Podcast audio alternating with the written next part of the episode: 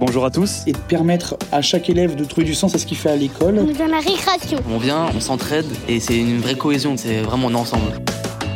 Moi, j'ai un bilan très positif de cette expérience-là. Pour moi, un projet, c'est un truc bien, mais je ne savais pas que ça allait être bien comme ça. Et se retrousser les manches et euh, que chacun puisse apporter sa pierre à l'édifice. En fait, le, le pari, il est là et il est quand même très ambitieux. Le micro est dans la classe. Florence Sauvebois. Saviez-vous qu'en 2021, une Française a fait partie des 10 finalistes du Global Teacher Prize? Ce prix a été créé en 2014 par un milliardaire américain pour récompenser les enseignants qui innovent dans leur méthode d'enseignement. Parmi les 8000 candidats, Julie Nanquetin-Rowe a été sélectionnée dans le top 10 des 10 meilleurs enseignants au monde. Professeure d'histoire-géographie, elle a développé dans ses classes de CFA ce qu'elle appelle la classe autonome, inspirée de la méthode Montessori. En France, cette approche est surtout utilisée par les enseignants de maternelle ou du primaire, mais assez peu dans le secondaire. Ce mois-ci, le micro est dans la classe vous emmène dans les coulisses du CFA Simone Veil de Rouen pour découvrir quels sont les secrets de cette enseignante désormais reconnue dans le monde entier. Lucas, moi j'ai fait QD général jusqu'à ma quatrième. Pas fait ma troisième, j'ai fait une DIMA, donc c'est une prépa pro. Ensuite j'ai fait deux ans de CAP, pâtissier, que j'ai raté. Et euh, là, je suis en première année de boulangerie. Un bon prof, pour moi, c'est un prof qui a de l'attention envers un élève. Cette prof, comme à peu près tout le monde dans le CFA, ils ont tous de l'attention pour l'élève. Il y a un élève qui va pas démarrer comme les autres. Normalement, dans le général, certains profs disent Bon, ben, on va le laisser, on verra s'il suit. Là, aujourd'hui, c'est T'as du mal? T'inquiète pas. J'arrive, je vais t'aider. On va te mettre en cours de soutien on va t'aider encore plus. Là, euh, Madame Moreau, euh, voit qu'il y en a, ils sont en difficulté, beaucoup dans la classe. Toi, je vais te donner tant d'exercices, toi d'autres. Ils font en fonction euh, des élèves. Je suis Juline Anquetin-Rowe, je suis professeure d'histoire, géographie, éducation morale et civique ici au CFA Simone Veil de Rouen. J'ai donc des élèves qui sont en CAP et en BP, des métiers de bouche, donc euh, boucher, charcutier, pâtissier, chocolatier, et puis des fleuristes et de la vente. Ben, un parcours assez, euh, assez atypique en fait, puisque donc euh, moi j'ai étudié l'histoire-géographie à l'université, j'ai passé le CAPES et l'agrégation en 2007-2008, que j'ai raté de très peu. Et donc, j'ai décidé d'enseigner par d'autres chemins. Donc, je suis allée dans les écoles privées, hors contrat, des tout petits lycées. Mon premier lycée, c'était à Évreux. J'avais cinq élèves dans ma classe. ensuite, j'ai travaillé dans des lycées parisiens. Et puis je suis arrivée au CFA Simone Veil euh, un peu par hasard il y a euh, six ans et demi maintenant. Et j'ai découvert une toute nouvelle façon d'enseigner avec des CAP qui étaient en alternance, donc on ne voit qu'une fois toutes les trois semaines, avec des niveaux scolaires extrêmement disparates parce que dans une même classe on peut avoir des élèves qui sortent de quatrième qui ont redoublé euh, deux fois et des élèves qui viennent de l'université et qui d'un seul coup ont décidé d'être pâtissiers. Donc en termes d'hétérogénéité, je pense qu'on fait pas mieux que les CFA. Et donc il a fallu trouver d'autres façons d'enseigner. on a en CAP, vente. Bah, on a vente, français, maths, physique, PSE. PSE, c'est prévention, santé, environnement. On a histoire, on a des activités où on est tous, on est de manière autonome en fait. On fait les exercices. Après, elle corrige euh, ben, En fait, on a plusieurs dossiers où il y a différents exercices et du coup, on les répartit. Euh, les élèves se servent comme ils le veulent et font les exercices euh, chacun à leur manière, avec le temps qu'il faut, tout ça. Si par exemple la première fois on n'y est pas vraiment arrivé, ben, on peut recommencer après. Bah, pour apprendre aussi, c'est mieux parce que bah, on est libre, on apprend un peu comme on le veut. Enfin, c'est plus facile à comprendre les exercices comme ça. Euh, j'ai commencé à réfléchir à la classe autonome il y a trois ans parce que je, je me suis perdue un jour sur Internet. Euh, je cherchais des choses de pédagogie et je suis arrivée sur YouTube. J'ai vu des, des vidéos de, de Céline Alvarez dans les maternelles. J'ai vu des vidéos de, des classes Montessori pour les tout petits et ça m'a obsédée. Je me suis demandé si ça existait pour les adolescents, si quelqu'un l'avait déjà euh, construit. Et j'ai trouvé très très peu de choses. J'ai trouvé vraiment quelques petites choses, quelques petits indices. Euh, j'avais trouvé une, dame qui faisait un collège Montessori, mais elle n'expliquait pas vraiment comment elle, faisait. Euh, donc, avec les indices, j'ai mis sur une feuille tout ce qu'il fallait, comme dans le cahier des charges, quoi. Et j'ai créé la classe autonome euh, comme ça, et elle est évolutive, elle, bouge tout le temps, d'une année sur l'autre. Il y a des ateliers que je refais, d'autres je refais pas parce que je vois que les élèves, soit c'est pas assez pertinent, soit ils mettent trop longtemps à le faire, donc c'est qu'il est mal conçu. Bah, une classe autonome, elle est découpée en trois temps. Donc on a un temps de cours traditionnel parce qu'on a, j'ai décidé de le, de le garder parce que un déjà j'adore ça, donc je me fais plaisir. De deux, c'est aussi important pour les élèves d'avoir un temps où ils sont ensemble, où ils discutent ensemble, où il y a une émulation, où on pose des questions, la question de l'autre peut être intéressante pour euh, l'élève. Donc à partir du 19e siècle et de la révolution industrielle, les gens sont partis des campagnes, du monde rural, pour aller travailler dans les industries qui étaient à côté des villes, qui étaient dans les villes. D'accord? On appelle ça l'exode rural. Ils sont partis des campagnes pour aller vers les villes. C'est ça qu'on appelle l'exode rural. On notera ça la prochaine fois. Bon, alors on va faire une première activité. Vous allez placer sur la carte les villes que vous connaissez, que vous savez placer. Et, et si vous en connaissez deux, c'est pas grave, vous mettez deux. Vous trichez pas, vous, vous, vous prenez pas les villes du copain ou. Vous prenez, le but du jeu, c'est de voir qu'est-ce que je sais au début du chapitre et on verra, on comparera après à la fin du chapitre si vous en avez appris plus. D'accord? Tu sais, voilà. Vous mettez ce que vous connaissez? Si vous n'en connaissez pas, c'est pas grave. Si vous en connaissez une, c'est pas grave. Vous mettez vraiment celle que vous connaissez, comme ça on pourra comparer après à la fin du chapitre dans trois séances. Je sais pas, moi je. Et euh, en fait, je comprends pas parce que les pointillés sont mal mis quand même, madame. Quoi? Bah, bien sûr. N'importe quoi, c'est la faute de la carte maintenant. Alors, Calvados, c'est pas une ville. Oui, bah, C'est quoi le Calvados? Je sais pas, c'est quoi la ville C'est quand? Ah oui, c'est vrai, bah oui. Et Donc, si tu sais pas, tu mets pas, c'est pas grave. L'île, il y a deux ailes. Et ça, c'est quoi? Ça, c'est dans la Manche Non, c'est pas la Manche, c'est la Bretagne. Oh.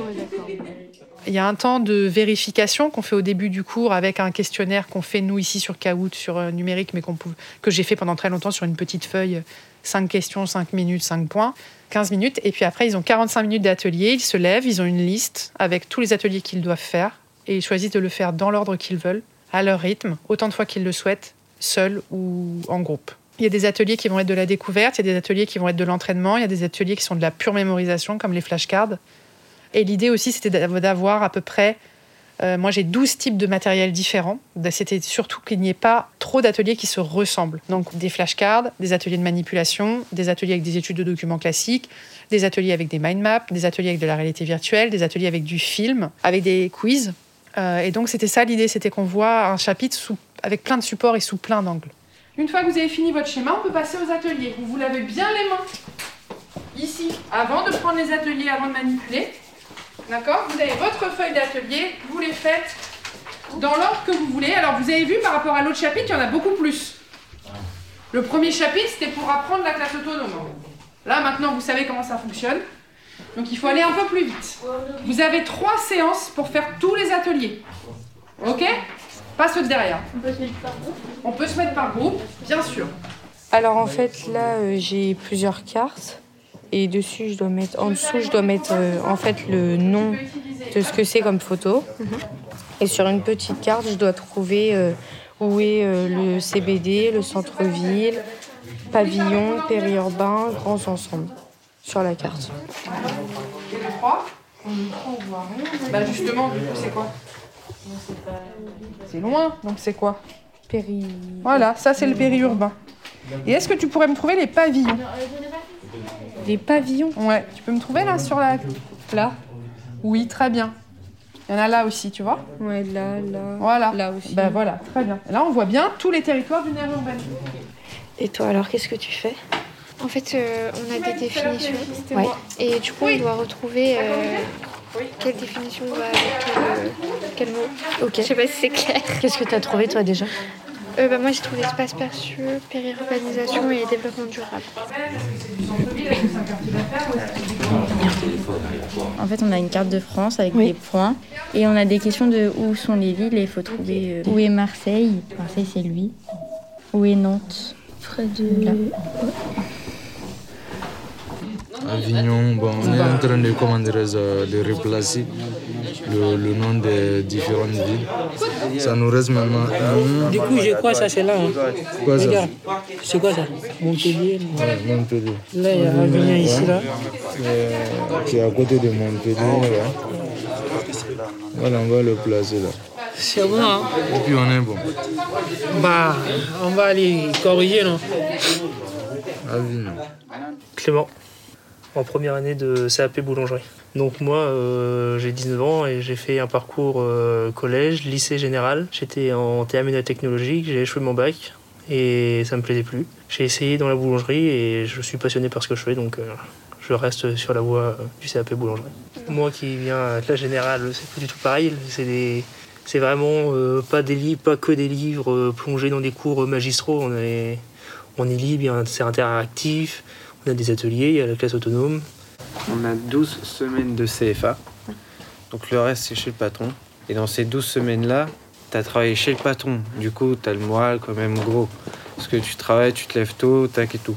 Et quand tu arrives au CFA, tout employeur dit que c'est des vacances. Mais tu viens, tu te poses, là, tu peux respirer. Et euh, les profs, eux, s'ils continuaient à nous déballer les trucs, t'en as encore plus sur la patate. Et donc là, c'est plus léger d'apprendre. Le soir, tu rentres. Bon, je vais pas dire que tu es détendu, mais euh, tu as quand même appris tes cours sans avoir fait trop d'efforts. C'est pour euh, quand même euh, diminuer tout ce qui est stress et travail, quoi. En fait, ces cours, ces cours sont adaptés pour chacune des personnes. Toutes les personnes qui sont dyslexiques, ceux qui ont des problèmes mentaux et tout, ils sont adaptés. C'est pour ça qu'il y a très peu de livres. Il n'y a que du dialogue. Tu en retiens plus le cours avec du dialogue qu'avec autre chose. Là, personne prend de notes. Quand tu écoutes le cours, 80% du cours, c'est que de l'oral. Tu retiens mieux. Après, c'est que de la pratique. La pratique, c'est 20%. Donc avec ça, tu manipules, tu retiens plus. Donc franchement, tu arrives à la maison, si tu as suivi le cours de A à Z, tu retiens le cours. Tu reviens deux semaines après, tu as le cours euh, en frais dans la tête. Donc ça, c'est une autre méthode de, euh, pour présenter euh, le cours. je trouve déjà que c'est plus simple et que c'est pas comme euh, au collège où tu es assis pendant 1h40 et que le prof déballe son cours et que tu es comme ça en train de noter. Là, c'est plus attractif. Donc c'est mieux pour euh, apprendre. Euh, oui, il y a beaucoup d'évaluations qui sont sur une plateforme numérique avec nos téléphones et puis un code, tout ça, c'est sur l'application Kahoot. Et puis oui, c'est beaucoup de petits contrôles comme ça sur 5, sur 10 et euh, c'est presque ce qui va nous faire notre moyenne du semestre. Donc euh, ça change les gros contrôles euh, une fois à la fin du chapitre qui dure deux heures. L'évaluation, elle est à la fin du chapitre. Donc un chapitre, c'est entre trois et quatre séances. Donc ils ont trois ou quatre séances pour faire tous les ateliers. Ils le savent au début, donc ils gèrent leur temps comme ils veulent. Et il y a beaucoup d'ateliers qui peuvent être faits à la maison et revus à la maison. Et l'évaluation, elle dure, quand c'est sur papier, elle dure 30 minutes. Et quand c'est par caout, par quiz, elle dure 15 euh, minutes. Et ça reprend chaque atelier. Là, par exemple, ils ont fait euh, sur les villes euh, des définitions sur flashcard, poser les villes avec les petits drapeaux, de la réalité virtuelle, des mind maps avec les petits dessins, et ben tout ça, ils vont le retrouver dans l'évaluation. Ils vont retrouver la mind map avec le petit dessin, les définitions à relier, les villes à replacer. Il n'y a pas de piège dans l'évaluation, c'est tout ce qu'ils ont vu en atelier. Ok, donc ça c'était pour le contrôle. Tout le monde m'a tous ceux qui voulaient me le donner, vous m'avez donné le contrôle qui était à refaire. Ok, super. Vous allez me montrer les tableaux politiques. Ah, je sens qu'il y en a qui ont oublié de coller. Ok, il faut coller aussi les idées politiques, les garçons. Il faut coller aussi les lettres. C'est de l'organisation, on appelle. C'est de l'organisation, c'est bien. Merci. Ok, vous fermez, vous rangez, puisqu'on va faire le caout, qui sera la note pour ce chapitre. Ok On range tout, on range le cours, on sort juste son téléphone.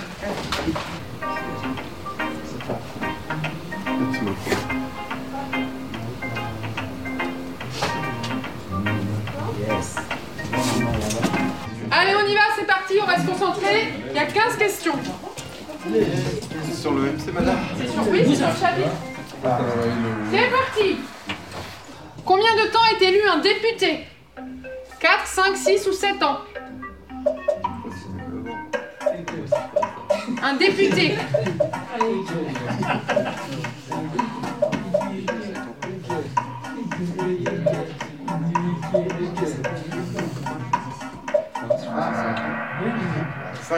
Oui. Un député est élu pour 5 ans. Comme le président. Vous vous souvenez pourquoi? Vous vous souvenez le jeu qu'on avait fait où il y avait un président et un premier ministre? Hein, C'est pour éviter les cohabitations, pour éviter que l'Assemblée nationale, les députés, ils soient d'un parti autre que celui Du président. Ah, oui. Eh ben oui, sinon ça fait une cohabitation et c'est plus compliqué. Comme avec M. Chirac. Comme avec M. Jacques Chirac, exactement. Le but de la classe autonome, c'est que tout soit autocorrectif. Euh, donc ils doivent pouvoir toujours corriger tous leurs ateliers eux-mêmes. Donc quand c'est euh, de l'étude de documents, euh, des mind maps, etc., c'est dans un classeur correction. Et quand c'est du numérique, la correction, elle est instantanée. Et donc pour eux, c'est super pour voir l'erreur, corriger. Et moi, ça me permet de voir ensuite après où ils se sont trompés, de voir leur score. Et ça va beaucoup plus vite. En fait, si j'avais pas le numérique, je pourrais utiliser uniquement le classeur correction euh, mais l'idée, c'est que le professeur n'ait pas à corriger en instantané 30 copies différentes, parce que ça, on pourrait, la classe autonome ne fonctionnerait pas. C'est vraiment d'avoir préparé tout en amont pour que l'autonomie fonctionne. La classe autonome, la prof, ça va faire euh, trois ans qu'elle exerce, parce qu'en DIMA, elle commençait déjà à m'en parler, donc on essayait de faire les, mises au point. Et aujourd'hui, euh, ah, il n'y a plus trop de problèmes, quoi. À part imprimer les fiches, c'est tout. Et c'est vachement bien pensé. Euh, numéro 1, il faut savoir euh, gérer sa classe. On ne se lance pas dans une classe autonome au tout début, quand on vient d'arriver dans un établissement, qu'on ne connaît pas euh, ses élèves, etc. Il faut déjà avoir... il faut déjà que ça fonctionne parce qu'on a vu que ça, bouge, ça fait du bruit, ils se lèvent, ils demandent tous beaucoup de choses. Donc il faut déjà connaître un peu ses élèves et connaître sa classe. Deuxième condition, je pense qu'il faut croire en la méthode. Moi, la première fois que je l'ai créé, euh, j'ai passé 150 heures le premier été à créer du matériel. Je ne savais pas du tout si ça allait fonctionner. Donc euh, j'y croyais, je me disais, allez, on, le teste. Et en fait, ça a été au-delà de, de, mes espérances. Donc il faut avoir confiance dans le matériel qu'on a à créer. Troisième chose, il faut un endroit pour ranger. Euh, moi, j'ai ma, réserve où j'ai tout mon matériel qui représente euh, des heures et des centaines d'heures de travail. Donc euh, voilà, il faut que ce soit protégé. J'ai des, professeurs qui me contactent, qui veulent faire de la classe autonome et qui me disent je n'ai pas de, salle à moi, comment je pourrais faire? Ce qu'il faut surtout, c'est une salle pour ranger. Après, on peut acheter un petit chariot sur roulette, mettre ses petits ateliers et puis déambuler comme ça dans l'école ça va dépendre de la taille du lycée aussi, si c'est des bâtiments différents. Mais c'est plus agréable quand c'est sa salle, mais ça pourrait se faire euh, même si on n'a pas sa salle. Il faut juste avoir une salle pour ranger. Il faut avoir de l'imagination et de l'huile de coude. Donc il faut avoir de l'imagination pour créer des supports différents. Et il ne faut pas avoir peur de passer du temps à découper, plastifier, euh, cartonner. Euh. Mais par contre, une fois que c'est fait, c'est fait pour le nombre d'années jusqu'à ce que les programmes changent. Donc ça, c'est assez agréable. Euh, on peut le faire totalement qu'avec des, formats classiques. On n'est pas obligé d'utiliser du numérique. Si les élèves n'ont pas de connexion, si les élèves n'ont pas de téléphone, on peut totalement le faire euh, autrement. Et puis ça, va demander euh, peut-être une validation de, la direction quand même de, faire ce genre d'innovation, mais sachant que ça respecte complètement les programmes, les référentiels, qu'on arrive à finir le programme avec ça et qu'ils arrivent à l'examen avec vraiment tout ce qu'ils devaient faire c'est juste qu'au lieu que ce soit moi qui dise, qui mène la danse, qui mène le rythme, ils le font eux et ils apprennent en faisant. Après, ça ne demande pas forcément beaucoup de matériel, ça ne demande pas forcément beaucoup de budget. Parce que l'avantage, c'est que chaque atelier n'est fabriqué qu'en trois exemplaires. Donc, on n'a pas besoin d'avoir 35 tablettes. Trois tablettes, ça suffit. On n'a pas besoin d'avoir 10 000 casques de réalité virtuelle, on peut en acheter deux ou trois, ça suffit. Et tout le matériel, c'est ça, c'est en deux ou trois exemplaires. Pour l'atelier A, vous en avez deux. Vous n'êtes pas obligé de faire les deux, vous faites l'un ou l'autre. Soit vous faites la manipulation, soit vous faites le jeu en ligne. Et pour la réalité virtuelle, vous me demandez, vous mettez le casque. Vous, l'avez, vous allez de côté, les garçons, vous prenez le, la feuille, prenez la feuille pour la réalité virtuelle. Vous vous lavez les mains et puis je vais vous mettre les casques. Alors, c'est quoi vos consignes? C'est euh, quel type d'aménagement, de bâtiments et de services retrouvés oh non, retrouve-t-on dans ces images de Londres? Cochez les bonnes réponses. Les bâtiments religieux, palais et châteaux, parcs et espaces verts, bâtiments politiques, magasins, ponts, musées, galeries, attractions, bâtiments militaires, écoles et hôpitaux. On peut se déplacer et tout. Dans Londres, en Angleterre. C'est trop bien. C'est bon les garçons, vous avez lu ce que vous devez repérer? Ouais. Donc vous verrez peut-être pas tout, vous cocherez ce que vous avez vu. Allez. Moi, ça va. T'en as déjà fait? Non. 87. Est-ce que dit ça rentre oh, euh, C'est adaptable. Est-ce que ça touche le nez? Là. Ah ouais, vas-y. Là, nous, on a ça. C'est bon Oui. tu vois où t'es Oui. Hein ok, je suis à Londres. Ah, bah voilà. Non, c'est non. Ça marche T'es trop nul, toi. T'es à Londres Euh, c'est tout blanc Non, non, je suis à- Londres je sais pas où je suis. mais- Regarde, tu peux aller où tu veux, tu peux regarder où tu veux. Ah, ça fait bizarre. Donc regarde bien ce que tu vois parce qu'après tu vas devoir cocher sur la feuille ce que tu as vu. Ok? Tu retiens ce que tu vois. Ouais, mais c'est parce que là, je viens de voir 360. Et c'est bien Ouais, c'est vachement. En fait, tu fais. euh, T'as fait par là, tu fais. euh, Tu passes devant le château. Et tu marches ou t'es en voiture ou en bus Non, non, tu marches pas. T'es. euh, bah, genre, tu sais, genre, t'es téléporté à chaque endroit. Genre, tu sais. euh, Ah oui, t'as un temps, Oui, euh, il y a pour les algorithmes. Mais en gros, tu regardes là, tu regardes par là, tac, tac. Ensuite, t'as TP ici, puis tu regardes à droite à gauche, quoi. J'ai vu bah, le euh, château euh, de la reine. Ensuite, euh, j'ai vu les monuments, des églises aussi que j'ai vu. En fait, ça te fait aussi regarder euh, le pont. T'es sur le pont et euh, tu vois ce qu'il y a en dessous, les bateaux qui passent et tout. C'est vachement bien. En fait, tu visites la ville, tu visites la ville, mais sans c'est vachement bien. Ici en CAP, il faut- on a vraiment des élèves qui, pour beaucoup, ont été brisés par le système. J'ai beaucoup d'élèves qui sont persuadés qu'ils sont pas bons, qu'ils sont nuls, que de toute façon ils ne pouvaient faire qu'un CAP, et à qui il faut redonner la confiance, à qui il faut expliquer 10, 15, 20 fois que c'est pas grave de se tromper, que c'est comme ça qu'on apprend, que euh, l'échec c'est la meilleure façon d'apprendre. Et que euh, ce qui est important, c'est la volonté, c'est les choix qu'on va faire, c'est l'énergie qu'on va, qu'on va y mettre. Donc euh, oui, pour moi, c'est un état d'esprit, bien sûr. Moi, je m'appelle Léon Pamparé. Bah, moi, j'étais en troisième. euh, bah, pour moi, mon prof, c'est quelqu'un qui te donne du travail, mais en fonction de ce que tu peux faire, qui te donne pas trop de, de choses pour que tu sois noyé par tout ce qu'il te donne. Qui te laisse le temps d'apprendre à ta vitesse et pas comme les autres. on va dire, il y a des gens qui sont plus intelligents, du coup, ils peuvent leur donner bah, plus. Mais s'ils donnent la même chose à ceux qui, euh, qui sont un peu moins intelligents, qui, arrivent, qui ont du mal, bah, ils suivent au moins et ça, va les désencourager. Que s'ils leur donnent moins en fonction bah, de leur capacité, ça va euh, les aider. Bah déjà, euh, bah, j'arrive mieux bah, au CFA parce qu'en troisième j'étais un peu perdue. Et bah, franchement c'est cool. Alors, je pratique la classe autonome avec toutes les classes, les CAP et les BP, qui sont les deux années encore au-dessus, donc qui ont des niveaux euh, de bac pro. Et je le fais pour l'histoire et la géographie.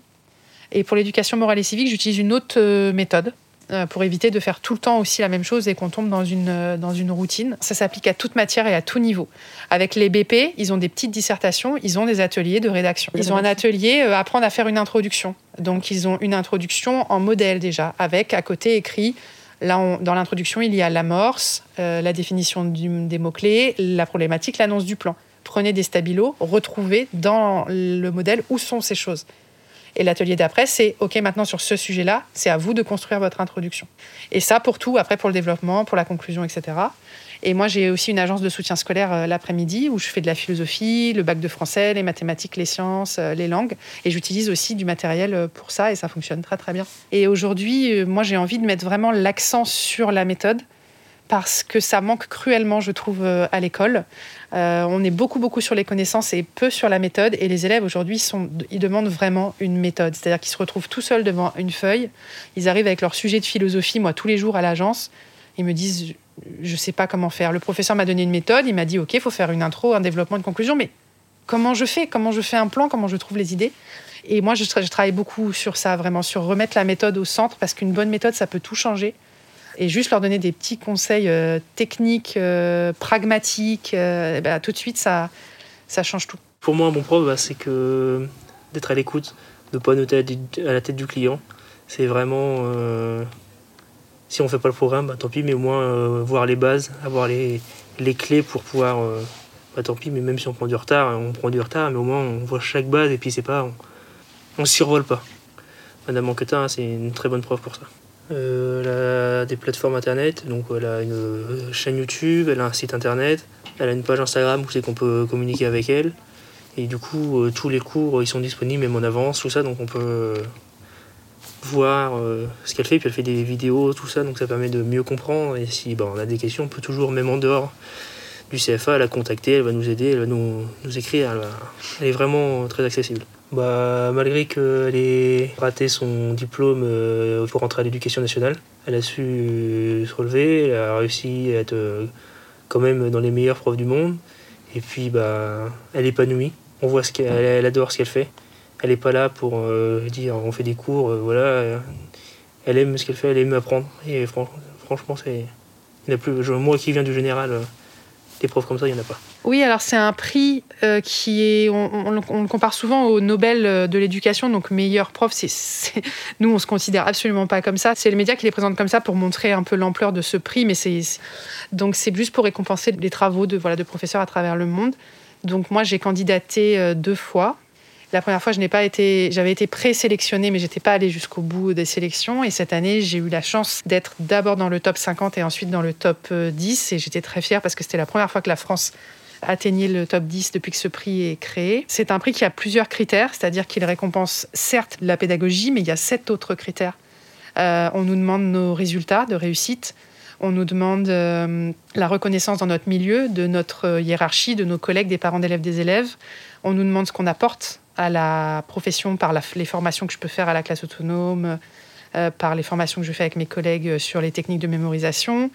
On nous demande ce qu'on apporte en termes de formation du citoyen. On nous demande comment on s'engage en dehors de notre salle de classe. Donc, bah, c'est euh, l'association que j'ai montée avec les élèves. C'est les élèves que je parraine en Afrique avec, euh, avec mon agence ou les actions humanitaires que je peux faire avec, euh, avec l'agence de soutien scolaire. Enfin, c'est tout ça en fait qui vient, qui, qui est récompensé et pas juste le travail en classe. Je l'ai fait parce que quand j'ai découvert la première fois la classe autonome, quand je l'ai vu fonctionner la première fois devant mes yeux, j'ai eu l'impression d'avoir découvert le Graal. alors que beaucoup d'enseignants font ça et je m'en suis rendu compte, je, m'en doutais et ils me contactent maintenant. Euh, je me suis dit, on peut pas garder, je peux pas garder ça pour moi, ça fonctionne tellement bien. Moi, j'ai vu mes élèves devenir. Euh, ils étaient contents de venir en cours, ils s'ennuyaient plus, euh, ils venaient faire de l'histoire géo avec plaisir, avec le sourire, alors qu'ils sont pas là du tout pour ça. Les notes ont augmenté, il n'y avait plus de problème de discipline. Enfin, ça, a changé complètement la, la, classe. Je me suis dit, il faut le diffuser. Sauf que ben, je me suis dit, ok, je suis professeur euh, de CAP, en CFA, j'ai pas mon CAPES, personne va m'écouter en fait. Euh, et là, le fait d'avoir cette, reconnaissance internationale, ça m'a donné une voix. Et cette voix, j'espère que je vais pouvoir l'utiliser pour, pour, euh, pour changer dans l'éducation ce qu'il y a à changer, pour améliorer peut-être des choses et pour ne plus voir des enfants souffrir à l'école. Parce que pour moi, c'est une horreur. L'école devrait être un plaisir et pas une souffrance. Avec sa pédagogie basée sur la classe autonome, elle a recentré l'apprentissage des élèves sur le développement des compétences exécutives. Les apprentis du CFA Simone Veil apprennent en faisant, que ce soit lors des cours de boulangerie ou dans les cours d'histoire-géographie. La reconnaissance à l'international de cette enseignante montre combien son implication envers tous et chacun de ses élèves est la clé des apprentissages. Et d'ailleurs, qu'en pense-t-il? Selon les élèves de Madame Rowe, un bon prof est un enseignant à l'écoute, qui connaît les difficultés de ses élèves et adapte le travail demandé en fonction de leurs besoins.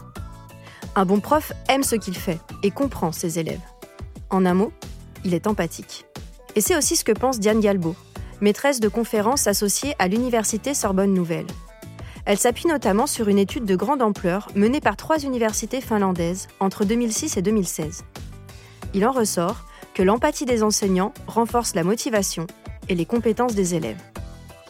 Poussée par son envie de partager ses pratiques et par la notoriété qu'elle a acquise en participant au Global Teacher Prize, Julie Nanquetin-Rowe a désormais pour projet de créer des ressources et des formations pour les enseignants, pour promouvoir et transmettre sa méthode de la classe autonome dans le secondaire. Le micro est dans la classe, c'est fini. Je souhaite remercier chaleureusement Julie Nanquetin-Rowe ainsi que ses élèves qui ont accepté de témoigner dans ce reportage. Merci aussi à Sébastien, Sandra et Diane pour leur aide, et enfin à Laurent Gaillard du réseau Canopé pour le mixage de l'émission. À bientôt!